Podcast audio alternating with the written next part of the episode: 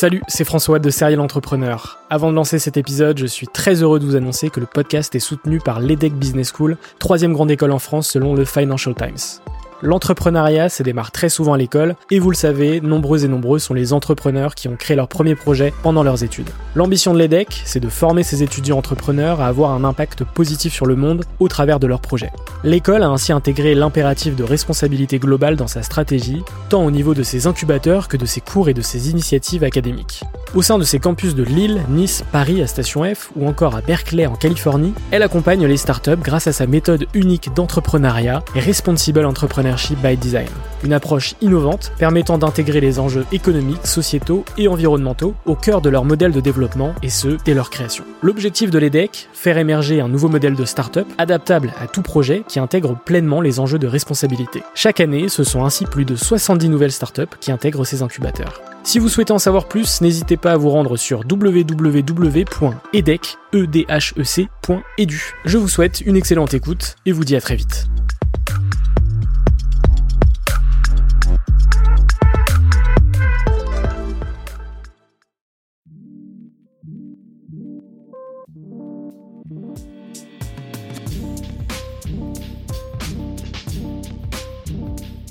Sur Serial Entrepreneur, le podcast des entrepreneurs.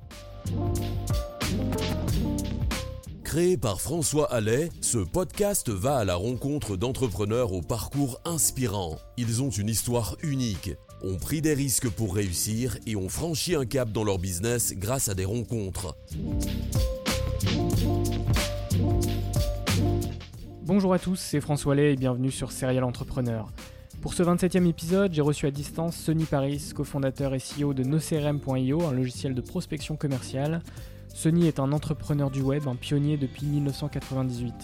Dans cet épisode, on parle notamment de son parcours avant d'entreprendre, de sa première expérience en 1998, Weborama revendu 5 millions d'euros 10 ans après, sa deuxième expérience en 2008, Ulink revendu à Genspot, sa dernière expérience en date, NoCRM, créé en 2014. On va également parler de ce qui différencie NoCRM d'un CRM classique, ou également de l'impact du Covid sur son business. J'ai apprécié cet échange avec Sony, qui est un véritable pionnier du web, avec la création de plusieurs produits tech sur Internet depuis 1998. J'espère que l'épisode vous plaira. Si tu apprécies ce que je fais, n'hésite pas à laisser une note sur Apple Podcast, t'abonner à la chaîne YouTube de Serial Entrepreneur. Tout ça, c'est très important pour moi pour avoir un maximum de feedback sur mon travail. Moi, je vous souhaite une excellente écoute et on se retrouve la semaine prochaine pour un nouvel épisode. Bonjour à tous et bienvenue sur Serial Entrepreneur, le podcast des entrepreneurs. Aujourd'hui, je suis avec Sonny Paris, euh, qui est un entrepreneur du web. Euh, aujourd'hui, c'est le cofondateur et le CEO de NoCRM, euh, un logiciel de prospection pour les commerciaux, mais il a monté d'autres boîtes avant. Salut Sonny. Bonjour François, merci de m'accueillir. Bah de rien, merci à toi d'avoir accepté mon, invitation. Euh, on va attaquer ce podcast comme je le fais euh, à chaque épisode sur le parcours, sur ton parcours. Et ma première question à chaque fois, c'est quel a été ton parcours avant d'entreprendre? Alors mon parcours euh, avant d'entreprendre, c'est un parcours d'étudiant. En fait, j'ai entrepris à la fin de mon parcours universitaire, à la fin de mon doctorat, je fais un doctorat de physique. Donc au départ, je me, destinais plutôt à être chercheur en physique fondamentale. Euh, et à l'issue de ma thèse, j'ai fait ma thèse au début d'Internet. Euh, on avait la chance à l'université d'être connecté en très très haut débit à Internet à une époque où, quand on avait déjà 64 kilobits, on, était heureux. Et nous, on avait accès au réseau Renater à 10 mégabits par seconde. C'était le tout début. Et euh, bon, pendant ma thèse, j'ai créé mon premier site web, c'était en 1996, ce qui ne me rajeunit pas. Et voilà, et à la fin de ma thèse, se posait la question de est-ce que je faisais de la physique euh, après ou est-ce que j'ai essayé ce projet de partir sur, sur ce nouveau euh, média, cette nouvelle technologie qui était Internet et On s'est donné une année avec euh, les cofondateurs, avec François et Rodolphe, qui étaient les deux autres cofondateurs de, Weborama, pour tester un peu notre, notre idée. Et, puis finalement, on, a, on, est parti sur Internet. Ça s'est fait très, très naturellement, finalement. Il n'y a pas eu de, trop de questions qui se sont posées. Bah, si, il y a quand même des questions, parce que quand tu as fait 7 euh, ans d'études, euh, voire plutôt 8, euh, sur un sujet, et que, qui a priori un sujet qui te plaît, bon, ce n'est pas une décision légère, c'est une décision assez forte sur, sur l'orientation de ta vie. Mmh. Donc, mais c'est vrai que c'était quand même le tout début d'Internet, le tout début d'Internet en France, c'était assez passionnant, c'était nouveau, ça bougeait énormément, on sentait qu'il se passait quelque chose.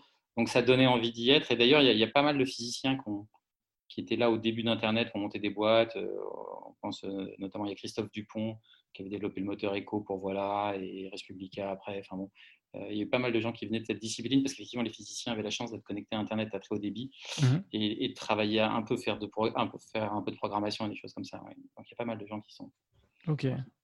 plongés là-dedans en sachant qu'on n'avait euh, aucun background euh, business. Quoi. Oui, c'est ça. C'est direct après, après l'école, après la thèse, j'ai envie de dire. C'est ça. Euh, directement. Euh, donc, c'est cette opportunité d'Internet, justement, euh, c'est en 1998 que tu montes Weborama avec deux autres associés, c'est ça? Exactement. Est-ce que tu peux nous en dire plus? Comment ça s'est créé, Weborama? Qu'est-ce que c'était? Et puis, et puis voilà. Alors, moi, je, je pars toujours, c'est d'une certaine manière, c'est un peu amusant, parce que je pars toujours avec un concept d'aider les gens à trouver des bons contenus sur Internet et ça finit toujours en boîte B2B euh, euh, qui fait du logiciel. Donc après, on pourrait écrire l'histoire à l'envers, mais la réalité, c'est que euh, le projet de départ, c'était quoi? C'était de te permettre de découvrir les meilleurs sites francophones en 1998. Donc la boîte a été créée en 98, mais le projet il a commencé en 97. L'idée qu'on avait, donc bon, je vais revenir un peu dans le temps, ça fait un peu ancêtre, mais à l'époque, si tu veux, le moteur de recherche c'était AltaVista. AltaVista, si tu tapais chocolat dedans, ça allait te sortir la page qui avait la plus grosse densité du mot chocolat, euh, sans aucune idée de, qualité. Donc il y avait deux moteurs de recherche euh, à l'époque, AltaVista d'un côté et Yahoo de l'autre, qui était un directory de, de, sites. Et nous, notre analyse, c'était que ça n'allait pas parce que ça n'intégrait pas une, dimension de qualité. Donc on a voulu apporter une, recherche qualitative. Euh, donc, tu as Google qui s'est créé d'un côté, qui est devenu le moteur de recherche un peu de référence et, qui a introduit la qualité via le backlink. Et puis nous, on s'est dit, en fait, Yahoo, ça ne peut pas tenir, ça ne peut pas y avoir des humains qui vont gérer des catégories comme ça, ils ne sont pas pertinents, ces humains, ils n'y connaissent rien. Donc nous, ce qu'on va faire, on va faire un annuaire qui va être un double annuaire, qui va être un annuaire avec des classements euh, par vote. Donc les, les, internautes vont pouvoir voter pour des sites et un classement par audience. Euh, avec l'idée que Internet avait une espèce de dualité, des gros sites d'audience et puis des petits sites passionnants tenus par des passionnés. Donc, on voulait récompenser aussi le côté communautaire. Donc voilà, on faisait un double classement des sites par visite et par vote, euh, qui permettait de montrer deux aspects euh, très différents d'Internet. Et évidemment, le, le, côté par visite ou par vote nécessitait de, placer des, codes sur les sites des, des webmasters.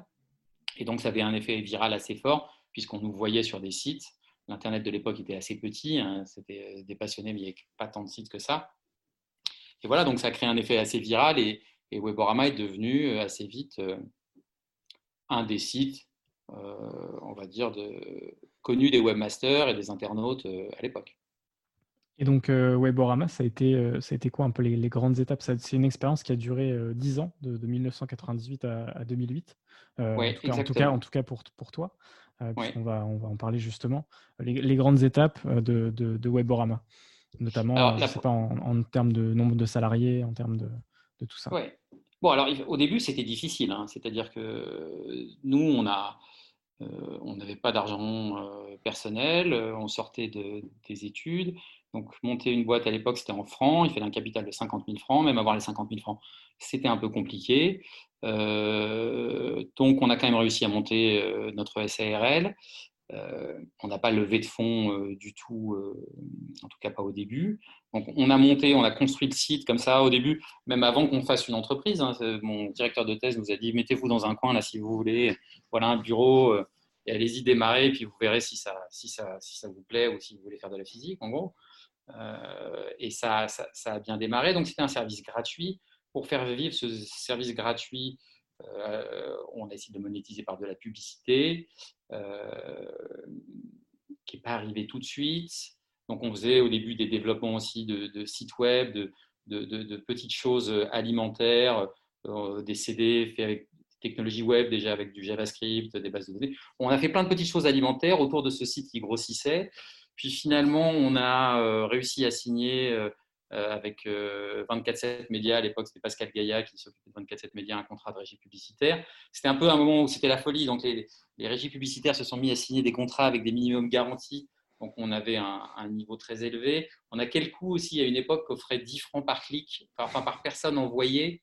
sur, sur les sites. Donc, on, avait une technique. Alors, on trichait pas comme des fous. Il y a des gens qui trichaient comme des fous, qui redirigeaient automatiquement du, du trafic. Nous, on faisait, une fois que quelqu'un avait voté, on disait est-ce que vous voulez aller voir notre partenaire Et puis les gens disaient OK. Et ça nous a permis de, vivre comme ça jusqu'à ce qu'on arrive un peu à l'époque de vraiment la grande folie d'Internet, où là, on a, on a pu commencer à, à lever des fonds. on a levé un petit peu d'argent. D'abord, on a levé 500 000 francs, donc lors de 100 000 euros auprès de particuliers. Et juste après, je crois qu'on a enchaîné avec une levée de l'ordre de 3 500 000 francs, peut-être 600 000 euros auprès de Startup Avenue, euh, euh, qui sont devenus les gens d'ailleurs qui ont, mm. Alain Lévy, Diane Nesfes, qui ont repris euh, à l'issue l'entreprise Weborama. Et ça, c'était en 2000. là, on est monté. Donc là, après ces levées de fonds, on est monté à 35 salariés. Et c'est à ce moment-là que la bulle Internet a explosé et qu'il a fallu essayer de survivre à ça. Alors, entre-temps, on avait commencé euh, donc au début, Weborama, c'était entièrement gratuit. Donc, euh, guide, euh, mesure d'audience et classement par vote. et cet outil entièrement gratuit, on avait commencé à faire une version pro de l'outil de mesure d'audience. Parce qu'en fait, quand tu t'inscrivais chez nous, tu mettais un code, ça te faisait de la promotion, mais en même temps, on te fournissait un outil de statistique qui permettait de, de comprendre d'où venaient les gens, avec des technologies par marqueur de page, qui sont des technologies aujourd'hui évidentes, mais qui à l'époque n'étaient pas, euh, euh, voilà, pas nécessairement la norme. Quand vous avez monté Weborama, est-ce que vous êtes directement dit euh, on va monétiser ce, projet? Parce qu'il enfin, faut quand même se dire que justement à, cette, période, c'était peu courant, je pense, de, créer un, ce qu'on appelle un, business en, ligne finalement. comment ça s'est Comment ça s'est alors, on, alors, on s'est inspiré de, choses qui existaient. Il y avait deux services qui existaient. Un qui était euh, la Hitbox, qui était Website Story, qui était aux US, euh, qui était un classement par, euh, par trafic comme ça des sites. Ils avaient aussi, je crois, une version Q, classé, avec des sites classés X, parce qu'à l'époque, ça représentait une partie non négligeable. Ouais, ouais, ils sont, ces gens sont assez réactifs. Donc, ils sont très vite sur toutes les opportunités. Ils voient les opportunités de business, probablement avant pas mal d'autres euh, là-dessus. Et il y avait un autre petit site français qui s'appelle Top Web, qui était un petit site où tu pouvais voter pour des sites comme ça toutes les heures. parce qu'une des spécificités de notre outil, c'est qu'il pouvait Donc, on s'était inspiré de ces deux choses-là. Et puis, moi, j'avais dit, mais ce qui est dommage, c'est qu'on devrait demander aux gens on avait tout de suite pensé à la, monétisation. On a dit on va demander aux gens quel est leur âge, leur catégorie socio-professionnelle hmm. et leur sexe dès le début, quand les gens faisaient un vote. On dit comme ça, on aura une audience et, on va pouvoir vendre de la publicité plus efficace parce que ciblée. Donc ça, c'est une idée qu'on a eue dès le début. Euh, ça, c'est 98, 97 ou 98. C'est vraiment au cœur de, de, cette idée qui, après, va être la marque de Weborama parce que on va avoir un très gros échantillon de personnes euh, pour lesquelles on connaîtra l'âge, le sexe et la catégorie socio-professionnelle plus ou moins. Ok, donc euh, pour récupérer de, la data. Euh, C'est ça.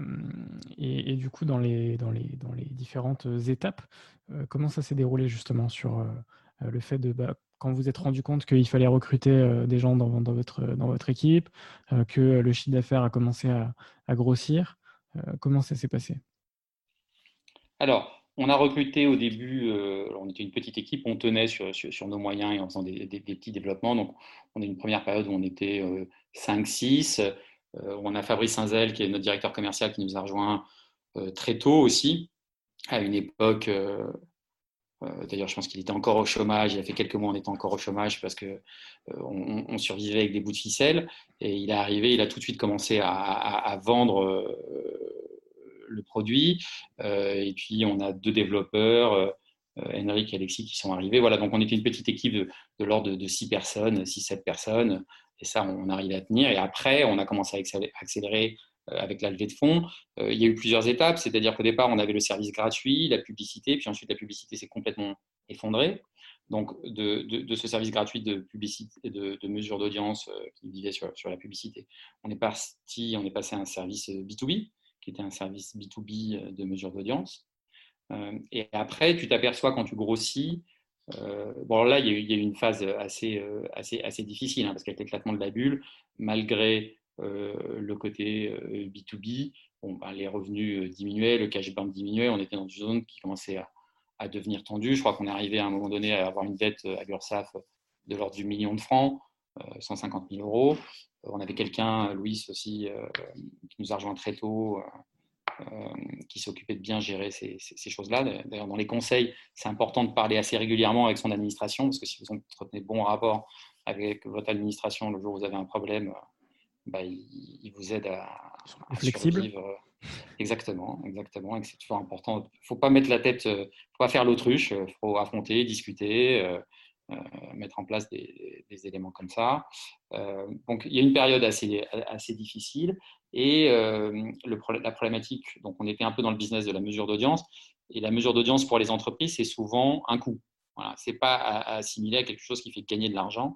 Donc, c'était un peu difficile de, de, vivre là. Et donc, on est, on a lentement s'est déplacé vers la publicité. Mm. Euh, et notamment, il y, a un, move qu'on a fait qui a fait la différence de manière totalement fondamentale euh, sur Weborama et qu'on a pu faire uniquement parce qu'il y avait la crise. C'est-à-dire qu'avant, on offrait le service gratuit, et puis tous les services ont commencé à mourir autour de nous. il y a, en 2000, ça a été quand même l'hécatombe.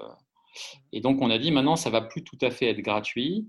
Euh, en échange du service, de la visibilité qu'on vous apporte, en échange de, l'outil de mesure d'audience qu'on vous apporte, on va afficher une publicité par visiteur, par jour, euh, sur votre site et on ne va pas vous donner d'argent pour ça.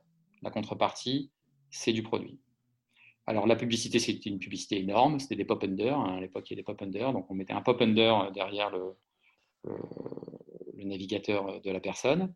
on n'en mettait qu'un, et alors comme on n'en mettait qu'un et qu'on ne payait pas les webmasters, en fait, il n'y avait pas de triche, parce que souvent le problème sur les réseaux comme ça, c'est que les webmasters peuvent être rémunérés à la performance. Euh, donc nous, ce n'était pas le cas. Donc on, avait une très bonne qualité. Donc le, réseau Weborama était identifié comme un, comme un réseau sur lequel on pouvait annoncer, sur lequel on avait de la, très bonne qualité. Donc tu te retrouvais avec des, avec des gens qui faisaient des, des plans médias où il y avait un peu de Yahoo pour pour faire joli, pour montrer qu'on dépensait l'argent à des endroits bien, puis euh, quelques marques comme ça, et puis finalement on venait récupérer l'efficacité sur des réseaux comme le nôtre, où on savait que là on allait avoir du bon clic, parce qu'on n'avait pas de capi, enfin voilà, la personne ne voyait qu'une seule fois la publicité, ça faisait une couverture maximum. Et ça, ce changement-là, ça nous a permis en gros de doubler du jour au lendemain notre chiffre d'affaires. Donc on est passé d'une boîte qui était euh, pas à l'agonie, mais enfin qui était dans le rouge, quoi, et qui n'avait plus de cash, euh, à une boîte qui tout d'un coup devenait euh, bénéficiaire euh, et pouvait commencer à rembourser les URSAF. Quoi. donc, donc ça, ça, a été un vrai changement radical. Et l'autre point, c'est qu'en fait, ce dont on s'était aperçu, c'est que les technologies de, de mesure d'audience, c'est des technologies qui sont les mêmes que les technologies de la publicité. Enfin, je veux dire, la mesure d'audience, c'est quoi? C'est compter le, passage de quelqu'un sur une page.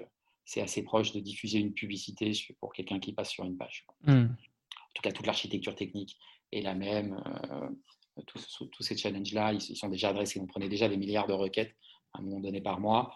Donc, on, avait cette infrastructure. Euh, donc, on a de plus en plus déplacé notre business vers un business de, de, fournisseur de solutions technologiques euh, pour la publicité.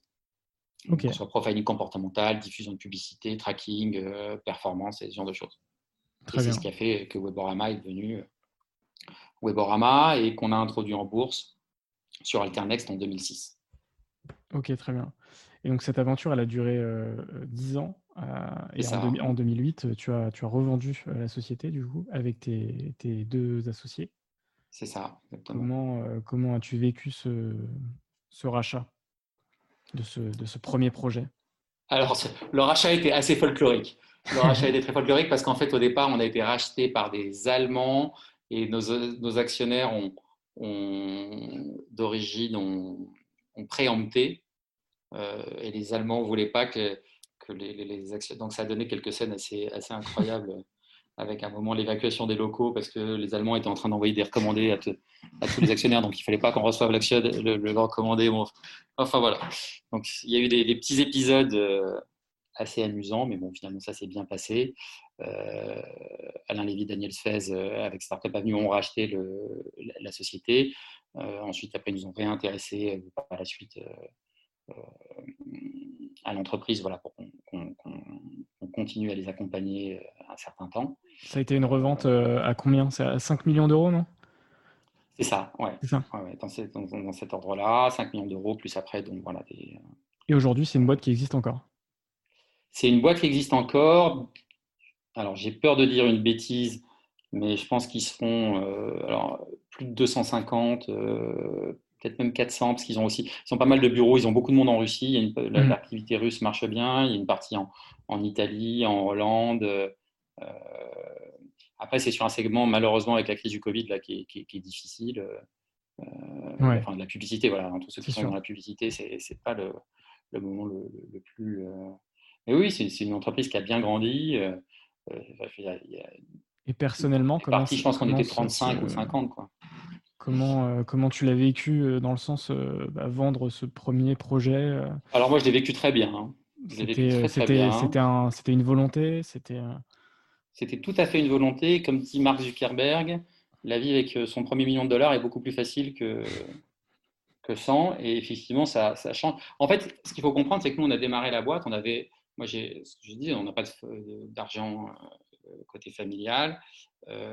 et quand tu mets quand à 100%, ça c'est aussi un problème peut-être des VC euh, en France par rapport aux, VC aux États-Unis, des choses comme ça. En France, on ne s'arrange pas tellement pour que les fondateurs sortent de l'argent en cours de route. On a peur que s'ils sortent de l'argent en cours de route, ils arrêtent de bosser ou un comme ça. Alors qu'aux États-Unis, différentes étapes, les, les, fondateurs sortent de l'argent. Donc quand tu as démarré une boîte et que huit ans après, finalement, tu n'as pas réalisé grand-chose euh, de cette mmh. entreprise et que tu sais que tu es sur Internet et que tu as toujours le risque que Google fasse un service gratuit et que ta boîte du jour au lendemain, elle ne valait plus rien, au bout d'un moment, c'est assez stressant et tu as envie de réaliser euh, et, de vendre. c'est clair. Pour, avoir une certaine confort. Si tu la situation sur une deuxième entreprise, elle n'est pas du tout la même que sur, que, que sur une première entreprise. Mmh. Euh, parce que voilà, justement, tu as déjà récupéré un peu d'argent. Et, ben, et, puis de, récupérer le, le, fruit de, de, ce travail aussi. C'est, Exactement, tout à fait. Tout à fait. C'est, cette, cette, aventure-là, comme beaucoup d'aventures, c'est aussi le fait de, de, ne pas se payer euh, les premières années. C'est aussi. Euh, tout à fait, tout à fait. c'est beaucoup de sacrifices. Et tu dis que si à la fin de ces sacrifices, tu n'as rien, c'est, un peu dur. C'est un ça. peu dur. Ça peut arriver, mais. et ça, ça, arrive souvent. Non, mais ça arrive souvent. C'est-à-dire que nous, avec la crise de 2000, moi, j'ai vu beaucoup de gens qui sont repartis en short, mais en mmh. short, et notamment avec des, euh, avec des, des, choses qui sont un peu compliquées. Alors, je ne sais pas si c'est toujours le cas, s'ils ont aménagé euh, euh, la politique fiscale, mais à une époque, donc si tu vendais ta boîte, notamment par exemple à une boîte américaine et que tu la vendais en actions, ok, tu étais imposé sur la plus-value, sur la valeur de la, du deal en actions. Si tu avais un lock-up et que ton lock-up durait six mois et que pendant ces six mois, tu es tombé au moment de l'éclatement de la bulle, la valeur de tes actions avant que tu peux, ne couvre pas les impôts que tu dois payer. Donc, tu as des gens qui sont retrouvés avec moins d'argent en ayant vendu leur boîte que tu vois, as l'impression d'avoir fait une belle exit et en fait, à l'arrivée, tu es en négatif. Tu es en négatif parce que tu dois de l'argent aux impôts. Donc, bon, il y, y, a eu des gens qui sont retrouvés dans cette situation. Il y a des gens qui avaient levé beaucoup d'argent qui sont retrouvés sans rien du tout et qui sont aperçus aussi qu'ils, au passage qu'ils n'avaient pas cotisé au chômage et donc ils n'avaient même pas. Donc oui, on était content d'avoir réalisé ça. C'était une belle. Euh, euh oui, c'est une. Une belle fin, on va dire. Une belle fin, exactement. Euh, exactement. C'était 10 ans, c'est une belle durée pour, pour, pour un projet. Il n'y a pas du tout de nostalgie euh, par rapport à ça. C'est, c'est une très belle aventure. C'est-à-dire qu'on est. Et c'était une époque où vraiment il y avait vrai. Voilà, on a, on a fait beaucoup. tout était à créer, quoi. C'était l'aventure mais c'est clair, c'est les, débuts du, web. Euh, et, donc, suite à cette, euh, ce premier projet, cette première, euh, cette première aventure, tu montes en, 2008, du coup, donc assez rapidement après. Ulink, Ulink est-ce que tu peux nous dire ce que c'était et comment ça bah, Comme d'habitude, hein, c'était le but du jeu, c'était de trouver les meilleurs sites sur, voilà, sur Internet. Hein. Un autre business du web. c'est ça. Donc, je revenais à mon obsession de départ. Euh, donc, Ulink, ça avait démarré comment Ça a démarré par la visite de Patrick Chassani, euh, qui est un serial entrepreneur euh, qui a fait beaucoup de choses avec plein de belles réussites. il est passé nous voir pour nous parler du Web 2.0. je ne sais plus tellement pourquoi d'ailleurs. Il était excité, il était comme un fou. Je me suis dit quand même, si lui il est comme un fou, il doit y avoir quelque chose. Et j'ai regardé j'ai découvert à ce moment-là tout ce qui était dig, euh, Delicious, les voilà, le début de ce qu'on appelait le, Web 2.0. Puis là, il y a quelque chose d'extraordinaire. Et on s'est dit, on va faire quelque chose comme ça, euh, euh, non plus pour découvrir des sites, mais des documents sur l'idée du réseau social. Donc, les, gens, c'était une bookmarklet que tu mettais sur ton navigateur qui permettait de sélectionner des sites et de partager ensuite ces, sites avec ton réseau, ce qui a évidemment été pris après par euh, Facebook. Mais nous, il y avait vraiment une idée de, de de construction du savoir. Donc, il fallait, par exemple, le tag est obligatoire. Tu es obligé de catégoriser euh, le contenu que tu partageais. À l'époque, il n'y avait pas de commentaires. Je pense que c'était finalement une très bonne idée d'interdire les commentaires, parce qu'on a vu ce que les commentaires ont donné sur les réseaux sociaux aujourd'hui. Et je pense qu'on devrait interdire les commentaires tout le temps sur Internet. on s'en porterait beaucoup mieux. Euh, mais c'était ça. Donc l'idée, c'était partage du savoir, partage des choses qu'on trouve intéressantes sur Internet et système de recommandation qui devait être comme ça résistant au spam, puisque tu ne voyais que des contenus sélectionnés par tes amis donc, euh, ou les personnes que tu suivais, parce que l'idée, c'était évidemment sur certains thèmes de pouvoir suivre, suivre des gens. On a fait aussi une version pro de ça. Euh, alors au début, ça marchait bien, mais Google a changé son algorithme. Et en fait, il a, il a sorti du jeu euh, plein, de, plein de boîtes. Il ne faut pas oublier que quand, quand tu as un business et que ta source de, de trafic, c'est Google, bah, du jour au lendemain, Google peut décider que finalement, tu n'as plus le droit d'apparaître. Et en fait, il, a considéré tous les gens comme Dick, Delicious, nous, comme des intermédiaires euh, qu'il fallait court-circuiter. Mmh. Euh, on, a disparu des, des résultats. il a changé son algorithme. Et, notamment Dick, qui à une époque, je crois, valait potentiellement 120 ou 200 millions de dollars, a été revendu à la fin 500 000 dollars. C'était euh, une grande. Euh, voilà, une espèce de gâchis comme ça. Mais bon, il ne faut jamais oublier voilà, que Google a quand même à un moment donné toujours un bouton mm. qui permet de détruire une partie de la concurrence qui ne lui plairait pas nécessairement. Donc, on a fait une version pro. Là, l'idée, c'est d'avoir un réseau social interne pour partager de, du savoir euh, au sein de ton entreprise. Au départ, on l'imaginait comme un outil pour les PME, pour les TPE-PME. Vraiment un outil de travail, euh, tu pouvais tweeter, tu pouvais partager des, euh, des favoris, des choses comme ça. Ça n'a pas très bien marché euh, en termes d'outils pour les PME. Ça n'a pas du tout fonctionné parce que c'était trop en avance, c'était trop conceptuel. les gens ne comprenaient pas précisément à quoi ça servait. donc, ce n'était pas assez clair. Quoi. Donc, on l'a orienté vers les grandes entreprises pour faire plus des, réseaux sociaux. Donc, on a eu des belles références. On a eu CTLM, on a eu euh, Avas aussi, euh, Lagardère, euh, évidemment, des, entreprises industrielles. On a eu pas mal de références. Ça a marché un peu, mais ce n'était pas fantastique. Donc, on a revendu l'activité à Jamespot et on s'est consacré sur un nouveau produit qui était nos CRM, dont l'idée est venue finalement en ayant du mal à vendre euh, Ulink.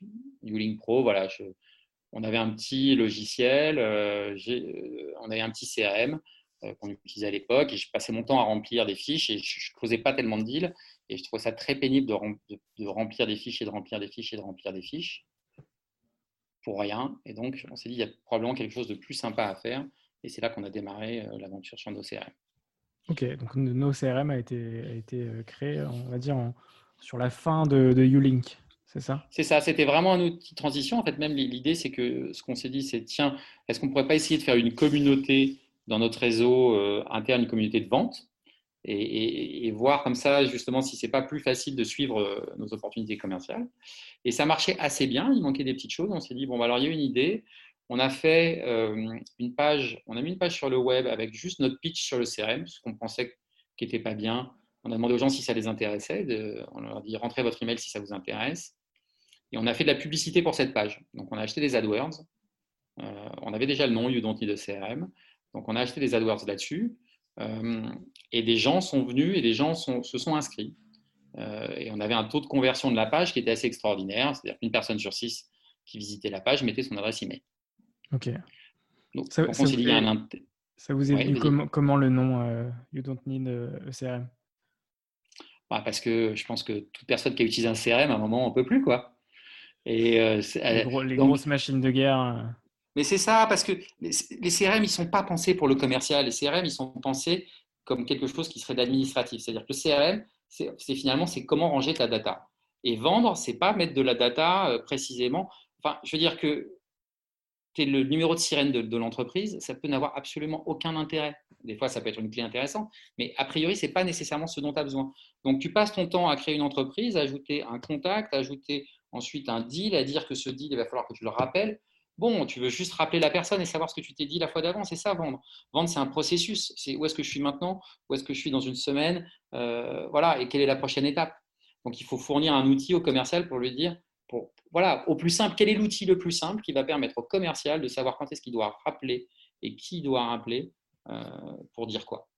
Donc, nos CRM a été, euh, donc on est en 2014 là, c'est créé en 2014. Ouais, on l'a développé en 2013 et le lancement c'est 2014, exactement. En 2014, on commence le lancement payant de, de nos CRM. Et donc, et ça euh, marche assez bien. J'allais te poser comme question, qu'est-ce qui différencie nos CRM des autres CRM Et tu viens un peu de l'expliquer, c'est-à-dire que dans, sa, dans la manière de justement de, de faire, tout est, tout est simplifié, tout est, comment dire, comment, comment est-ce que tu, tu, nous expliquerais ça? L'idée, c'est de ne pas ralentir le commercial. Voilà. On veut que l'outil qu'il utilise, il n'ait pas l'impression que ce soit un outil qui est contre lui, mais un outil qui est avec lui. Donc on regarde comment est-ce que le commercial travaille, quels sont les, les, les outils qu'il utilise, et on essaye de lui rendre la vie la plus simple possible. Et ce que déteste un commercial, c'est perdre du temps pour rentrer de la data. Donc l'outil, notamment, il y, a, pour moi les points qui sont les plus euh, intéressants dans, nos CRM, c'est que d'abord, euh, ce que tu crées, c'est une opportunité. Le cœur, c'est ce qu'on appelle l'opportunité, c'est-à-dire la potentialité de vendre quelque chose à quelqu'un. Et cette opportunité, si tu veux ne mettre qu'un titre avec un numéro de téléphone, écrire François est ton numéro de téléphone, le système, il accepte, il est d'accord, il n'embête pas le commercial. Il as ça comme info aujourd'hui, ce n'est pas un problème. Et à partir du moment où tu as créé cette opportunité, elle est tout de suite dans le mode affaire. Donc, tu dois avoir une prochaine action. Donc, quand tu vas te reconnecter et voir tes actions, tu vas voir que tu as François avec un numéro de téléphone que tu vas devoir rappeler. Donc, ça prend deux secondes. De la même manière, tu prends une carte de visite, aujourd'hui, tu fais une photo de la carte de visite, ça crée une opportunité. L'idée, c'est de ne pas ralentir le commercial. Comment c'est ce qu'il veut, c'est faire avancer les deals. Et si après, il veut travailler proprement, s'il a des fichiers qui lui permettent de travailler proprement, de bien structurer son information, il n'y a aucun souci. Mais typiquement, une des grandes différences, et ça, c'est à la fois historique et c'est à la fois important. Dans notre réseau social, on avait ce qu'on appelait euh, un writeboard, une espèce de wiki, quoi, une page. Euh. Mmh. Et en fait, un lead dans, nos CRM, c'est toujours un peu ça, c'est-à-dire que c'est en fait juste du texte. Donc, donc tu as le nom des champs, tu peux les renseigner, mais si tu veux tout effacer et mettre, euh, copier quelque chose d'autre qui n'a rien à voir, on te laisse le faire, c'est pas un problème. Ok. D'accord? Donc on perd évidemment en structure de data un petit peu, hein. ça peut être gagnant tous les coups, mais on gagne en, simplicité d'usage, en, vitesse d'exécution, ce qui fait que les commerciaux sont contents et l'utilisent. Comme ils l'utilisent, ils mettent tous leurs deals dedans parce que ça les aide. Ils ne rentrent pas le deal juste avant la réunion commerciale où, ils récupèrent leurs trois post-it ou leurs deux fichiers Excel et ils les mettent. Non, tous les deals sont. Donc le manager, il voit tous les deals, renseigné plus ou moins, mais au moins il voit tout ce qui se passe. Et voilà. Et tout le monde est plus content et tout le monde est plus efficace. Ok. Euh, et, les entreprises que vous ciblez, donc c'est les entreprises de, 1 à 500 salariés, c'est ça? Oui, ça c'est ce qu'on met sur le site. Euh, la réalité, nous, notre sweet spot, on va dire, c'est les entreprises de 3 à 30 commerciaux. Ok. Ça, c'est ce qui nous plaît le plus. On a beaucoup de clients qui sont tout seuls aussi, mais évidemment, on gagne peu d'argent sur ces petits clients, donc on, mmh. on essaye quand même d'aller chercher des clients qui sont sur des tailles plus importantes. On a des clients jusqu'à 400 postes. Là, aux US, on a un client qui a 80 postes qui devrait passer à 200. Au Mexique aussi, on a des, clients avec une centaine de postes. Donc, on peut monter sur, des choses comme ça. Euh, mais voilà, jusqu'à 30, on est, on est vraiment bien. Euh, J'ai vu que, que vous aviez aussi une offre pour euh, les micro-entrepreneurs. c'est quelque chose d'assez intéressant puisque la, enfin, la majorité des CRM, c'est quand même des tarifs assez élevés et puis pour, pour tout ce qui est grande échelle. Euh, vous avez justement cette offre ah, nous, on, on, a une offre qui démarre, on a une offre starter qui est à 12 euros par mois. Donc, si on a une seule personne pour 12 euros, on a, on a un outil qui est, déjà très bien. Après, on peut même passer à 19 si on est même un commercial ou on, vient sur une offre plus expert avec plus de fonctionnalités, qui aujourd'hui l'offre qui, est plus, bon, qui, est nettement mieux. Mais oui, oui, avec 12 euros, on peut démarrer et voilà, et commencer à rappeler ses, ses, prospects. Et y compris quand on est un commercial les auto-entrepreneurs, ils, passent qu'une partie de leur temps, par exemple, à, faire du commercial. En mhm. fait, c'est très utile parce que quand on revient, bah voilà, on récupère tout l'historique, on sait tout de suite qui on a appelé et quel est l'historique des choses à faire. Donc, même pour des gens qui font du, commercial de façon très alternative, ça, fonctionne très bien. Et donc en six ans, nos CRM, c'est en termes de dates clés, est-ce que tu peux, tu peux nous, en, nous en citer quelques-unes? Alors les dates clés, c'est difficile parce que c'est période le SaaS. Le SaaS, c'est un peu du diesel pour, au, sens où c'est quelque chose qui croît lentement tous les ans euh, de manière assez systématique. Donc, euh, euh j'ai pas de date clé. On, grossit systématiquement tous les ans. la problématique, si tu veux, ça a été plus le passage de Uling Pro à, à nos CRM qui a fait que pendant les deux, trois premières années, on avait un chiffre d'affaires qui était désespérément stable puisque tout ce qu'on perdait sur notre produit d'avant euh, commençait à monter sur nos CRM. Donc, de l'extérieur, tu avais l'impression d'une boîte qui n'avançait absolument pas, alors qu'à l'intérieur, il y avait une vraie euh, mutation de l'entreprise. Au bout de deux ans, je pense que c'est deux ans, peut-être même un peu avant, on s'est 100% consacré, on a vendu l'activité à JamesPot et on s'est 100% consacré à nos, CRM. Donc, on va dire que le moment où nos CRM a payé tous les salaires, c'est un moment, euh, voilà, c'est déjà un moment important. ça, c'est, euh, ça, c'est évidemment plus qu'agréable. et puis après, on a continué l'expansion et maintenant, on est, on est 16 personnes, on, a ouvert euh, d'autres bureaux. Justement, en termes, de, en termes de stats aujourd'hui, euh, nos CRM, c'est combien de, clients, combien bah, de, salariés Du coup, il y en a, il y en a 16. Euh, combien, combien de chiffre d'affaires, par exemple? Chiffre d'affaires, on, est sur les 2 millions d'euros. En gros, on a fini, on a fini l'an dernier à, à, 160 000 euros de MRR. Ok, très bien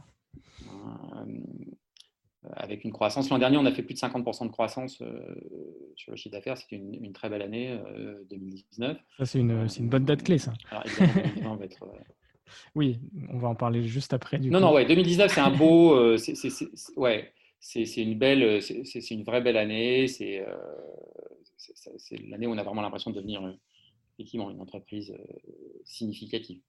significative profitable justement, euh, c'est quoi les prochaines échéances, étapes pour, euh, pour nos CRM bon, Là, malheureusement, on est en pleine crise du Covid, donc euh, là, il faut qu'on traverse ça.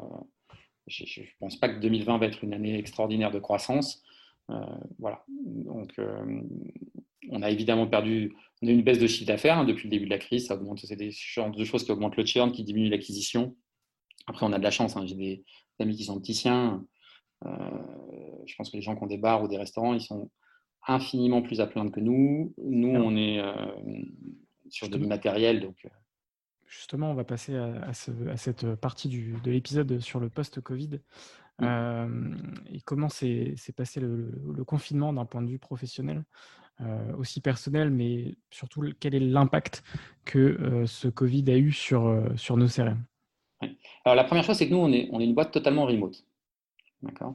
Et on a des gens, je crois qu'on est dans 8, euh, peut-être 9 pays maintenant, parce qu'on a quelqu'un au Mexique.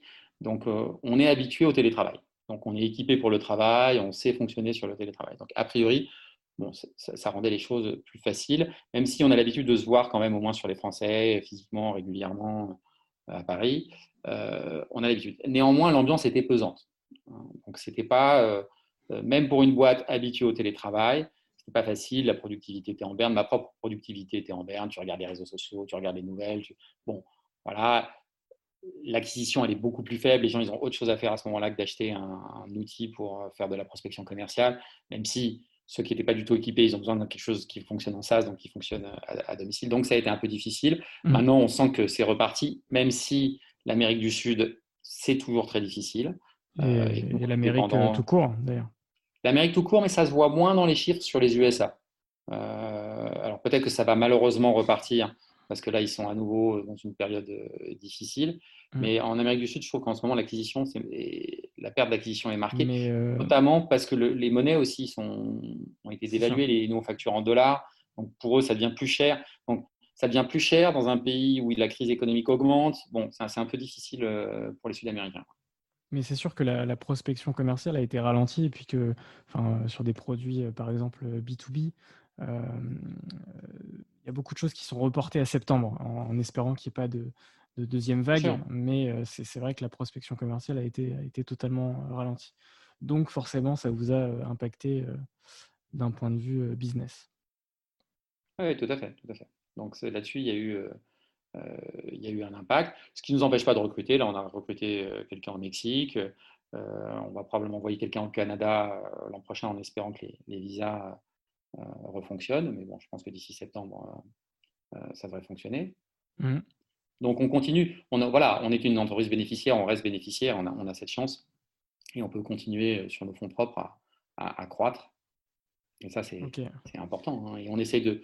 Là, maintenant, on a un beau produit, euh, d'augmenter maintenant, de, créer un réseau de partenaires. Euh, voilà, on travaille à la, montée encore. Euh, Très bien. Essayer de trouver des relais sur des relais de croissance. Et donc l'équipe est entièrement en remote dans, combien de pays? Bah, je crois qu'on est 8 ou 9. On a, alors, on peut même compter. On a eu USA, Mexique, Argentine sur, euh, sur le continent américain. Mmh euh, moi, je suis un peu sur l'Angleterre, Angleterre et France. On a quelqu'un en Portugal, en Allemagne, en Italie. Euh, et évidemment la France. Ok. ça fait vite. Ok, ok. Et, et pour revenir au, Covid, qu'est-ce que tu retiens de, de, cette crise, qui est toujours en cours d'ailleurs? Pour l'instant, je suis surtout étonné que.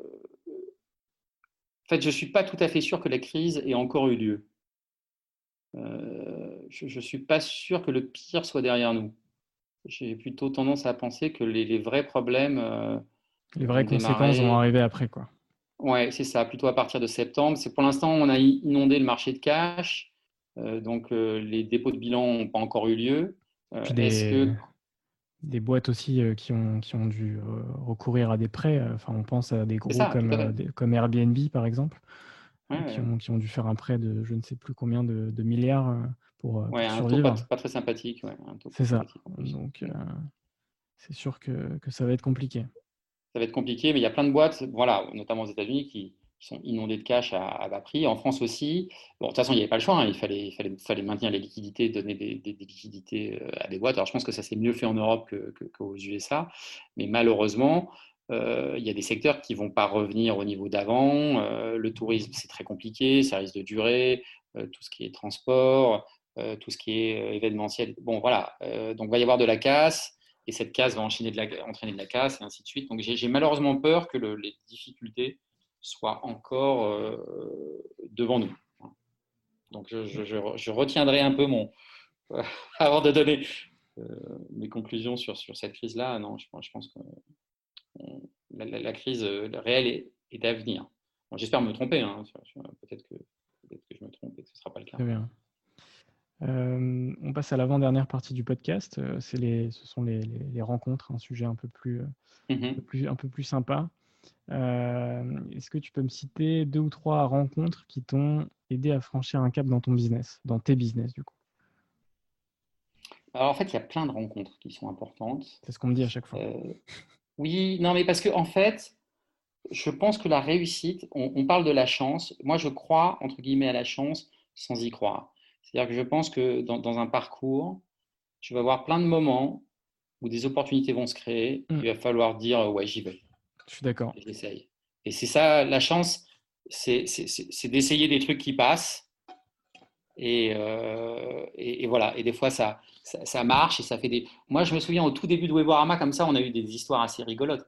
On a. Euh, alors, on cherchait à lever des fonds.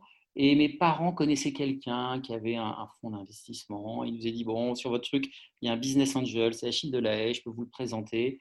Et on rencontre ce mec-là. Euh, assez passionnant, mais qui connaissait bon, voilà, un baroudeur. Et le mec nous fait signer une option d'achat, honnêtement, mais c'était euh, hyper en sa faveur. Mais il voulait avoir une option pour investir, voilà, un taux, il mettait pas beaucoup d'argent, un taux euh, vraiment bien pour lui. Mais il voulait se donner genre une semaine ou deux semaines pour prendre une décision. Et pendant cette semaine ou deux semaines, il a activé son réseau et je sais pas, justement, c'est notamment Pascal Gaïa, il nous a obtenu ce contrat à la régie 24-7 Média avec un minimum garanti. Et puis finalement, il n'a pas levé son option. Et si tu veux, là, on a eu un truc. Et, ce contrat avec 24-7 Média a été euh, important. Quoi. Pour nous, ça nous a quand même euh, vraiment fait vivre. Et voilà, ça, c'est une rencontre euh, qui s'est faite. Ça a été fulgurant. On a signé, je pense, un papier qu'on n'aurait pas dû signer. Mais finalement, en signant ce papier qu'on n'aurait pas dû signer, On a obtenu un super contrat par ailleurs. Puis bon, lui, il a pensé qu'on était peut-être un peu trop fou, un peu trop, trop loin du business. Il n'a pas exercé son option. Et voilà, on a une autre amie, Karine Barbelivien, qui, qui avait la CETA, elle avait une agence qui était Pictoris à l'époque, elle était cofondatrice d'une agence Pictoris, et elle nous dit, voilà, j'ai la CETA, votre outil là, pour faire la mesure d'audience gratuit, c'est vachement bien. Faites-en une version pro, je vais vous le vendre comme des petits pains. On a fait la version pro, c'est la seule version qu'elle nous a jamais vendue. Elle n'a pas vendu une seule autre.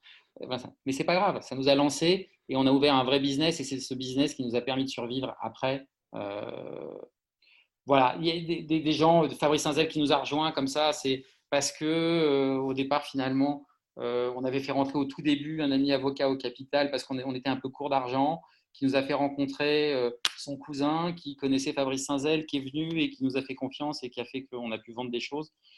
C'est plein de petits hasards, des, les entreprises. Pareil d'ailleurs, c'est Fabrice Sinzel qui nous a fait rencontrer des gens de Startup Avenue, Alain et Daniel, qui, ont, qui ont une confiance en nous. Les rencontres, c'est important surtout à une époque comme ça où c'était quand même un peu n'importe quoi. Ouais, c'est sûr. un peu l'aventure, c'était un peu, voilà, c'était tout était à inventer. Donc, euh, ouais, pas, pas mal de, petites rencontres. Il n'y a pas une rencontre décisive, mais il y a des tonnes de rencontres comme ça qui ont eu, qui ont eu leur impact, qui, ont, changé, ouais, qui créent des petits moments où, où ça bascule d'un côté ou de l'autre. Euh, et il faut être ouvert. Euh, faut, faut, faut, être ouvert à ce que quelque chose puisse se déclencher. Non, mais c'est clair. ce, que, ce que je retiens, c'est de, tous les échanges que j'ai eus, c'est que chaque aventure entrepreneuriale, c'est une succession de rencontres, d'opportunités. De, je pense que le facteur chance, il est, il est très, très petit parce que enfin, les opportunités, il faut les saisir, les rencontres, il faut les, les provoquer.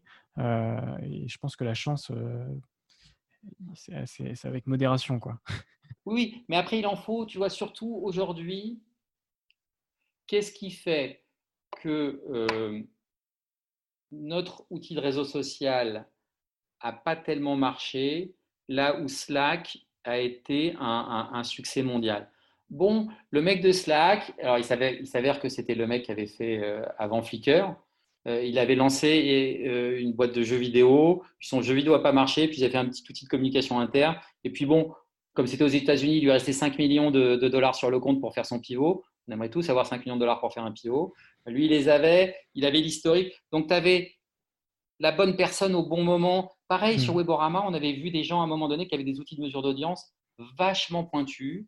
Et d'ailleurs, qui étaient vachement bien, mais ils sont arrivés trop tôt. Donc, le timing, à quel moment tu arrives, il ne faut pas arriver trop tôt, il ne faut pas arriver trop tard, il faut être au bon endroit, au bon moment. Il y a quand même de la chance, il y a des produits, tu les vois, c'est au millimètre. Quoi. Et comme on est sur, des, sur, ça, pas sur tous les business, hein, nous on n'est pas sur CRM, mais pas du tout un business winner takes all, mais sur les, sur les business winner takes all, bon, bah, il faut aussi un peu de chance. Quoi. Mmh. c'est sûr. Il faut une vision, il faut, il faut cela. Puis bon, des fois, il y a des trucs qui marchent et d'autres qui ne marchent pas. Et, tu peux réécrire l'histoire après sur, sur pourquoi ça a marché, mais la réalité, c'est que la personne, elle ne contrôlait absolument pas. Et voilà, il y, y, a 200 personnes qui, ont démarré, puis il y en a une, ça s'est un peu mieux passé. Et, ça ne veut pas dire que les 199 autres étaient des truffes et que lui, il était particulièrement super fort. Ça, dépend de, beaucoup trop de, facteurs, la réussite euh, ou non d'une boîte. C'est ça, Et même, je vais dire, sur, quand on a monté Ulink, tu vois, réseau social, euh, on avait vraiment une super équipe. Il y a toujours mon associé qui est, là, mais à la, technique, on avait Alexis euh, qui est très fort. J'ai eu Sébastien Blanc, Sébastien Blanc qui est devenu CEO d'une autre boîte, qui vient de revendre euh, pour des millions de dollars, voire des dizaines de millions de dollars. On avait honnêtement une équipe très très forte. Bon, le projet, il a échoué. Il a échoué parce que parce que c'était pas le moment. Voilà, on pas n'était pas au bon endroit au bon moment, on était en avance de phase, euh, peut-être pas avec le bon produit. Et donc, tu peux avoir la meilleure équipe du monde, euh, tu peux te planter, quoi. Mm. Et même sur un projet qui n'est pas complètement débile, tu vois, c'était pas complètement débile, Ulink. Euh, c'était juste, voilà, je pense que le time to market restera toujours. S'il faut garder d'ailleurs, si on doit donner des petits conseils aux entrepreneurs, le time to market, c'est le, le market. un, le market. Au début, je ne comprends pas pourquoi on te bassine avec le market. Mais ouais, c'est quoi ta taille de marché et, est-ce que tu es dans le bon timing sur cette taille de marché? Bien sûr. Mm. Et euh, quel conseil euh, donnerais-tu aux personnes qui hésiteraient à se lancer? Tu viens de les donner en fait un peu. Non, mais c'est Je, pense qu'il ne faut pas avoir peur du vide. Faut, faut, avoir un peu. En fait, il faut être un peu optimiste, un petit peu mégalomane, euh, se dire que si on a Yahoo dans, la compétition, c'est pas grave, on arrivera à, les battre ou à faire un truc à côté. Donc il faut, et d'ailleurs à la fin Yahoo, euh, Yahoo est tombé quoi. Yahoo ne valait plus que par ses actions Alibaba. Donc euh, voilà, il faut pas être entrepreneur et souvent, en tout cas à l'époque où c'était un choix déraisonnable mais c'est quelque chose de, c'est une aventure assez euh, passionnante aussi euh, par ailleurs. Et on va passer du coup à la, dernière phase du podcast. Les petites questions surprises. Exactement. La première question surprise, c'est y a-t-il une question que tu aurais aimé que je te pose mais que je ne t'ai pas posée? Euh, Alors, je, suis non, je, vais réfléchir pendant que tu vas me poser ta deuxième question au cas où, si jamais je, trouve. Et après, c'est très bien. Ça veut dire que j'ai pas trop mal. Ça fait merveilleusement ton, boulot. Non, mais je, trouve ça intéressant. Je pense que ça donne un peu. Euh, Vision globale, quoi. Ouais. Euh, non, peut-être un truc, mais c'est de, l'ordre des conseils. Euh, sur les sorties, prenez du cash, ne prenez pas d'action ou des choses comme ça. Un chèque tout de suite vaut mieux toujours que deux, tu l'auras peut-être plus tard. Mmh. Plus. Ok un, bon, conseil. Euh, et donc, dernière question, c'est enfin, est-ce que tu peux me citer deux, trois euh, entrepreneurs que tu me conseilles pour euh, des, prochains, des prochains épisodes? Pour des prochains podcasts Ouais, je peux t'en citer deux que j'aime. Bon, il y a Sébastien Blanc, justement, dont je te parlais. donc, lui, tu peux. Qui a monté. Alors, il a été, euh, en fait, il, est, bossait avec nous. Il est allé dans une première boîte dont j'ai oublié le nom qu'ils ont revendu, qui a été rendu à Quantcast. Il a, il, a démarré assez bas, puis il a, il a, rejoint le CEO. Après, il a co-dirigé la boîte, ils l'ont vendu à Quantcast. Et ensuite, il a rejoint Simlink. Il est devenu CEO de la boîte. Euh, c'est quelqu'un c'est un, un, quelqu'un d'assez extraordinaire, une puissance de travail assez incroyable et une capacité à te restructurer une boîte, à la comprendre, à en, tirer le, le meilleur, euh, qui est vraiment, euh, vraiment intéressante. Euh, jeune, bon, c'est un vrai sportif, c'est un peu un robot, mais, mais c'est assez intéressant, ouais. Ouais, avec une approche très analytique, si tu veux, pas, pas, nécessairement un gars. Machine. Ouais, c'est une machine. fort sympathique. C'est quelqu'un d'extrêmement sympathique euh, et euh, moi qui est un ami hein, maintenant, mais qui est, oui, oui, moi je suis plutôt sur, sur euh, l'inspiration, les, idées, les nouvelles choses, et un peu moins sur l'effectivité. Lui, c'est le CEO efficace. Hein, une structure ça, il t'organise, et c'est parti, et, ça fait quelque chose. Et il y a Franck Luer, qui est un vieux de la vieille aussi sur Internet.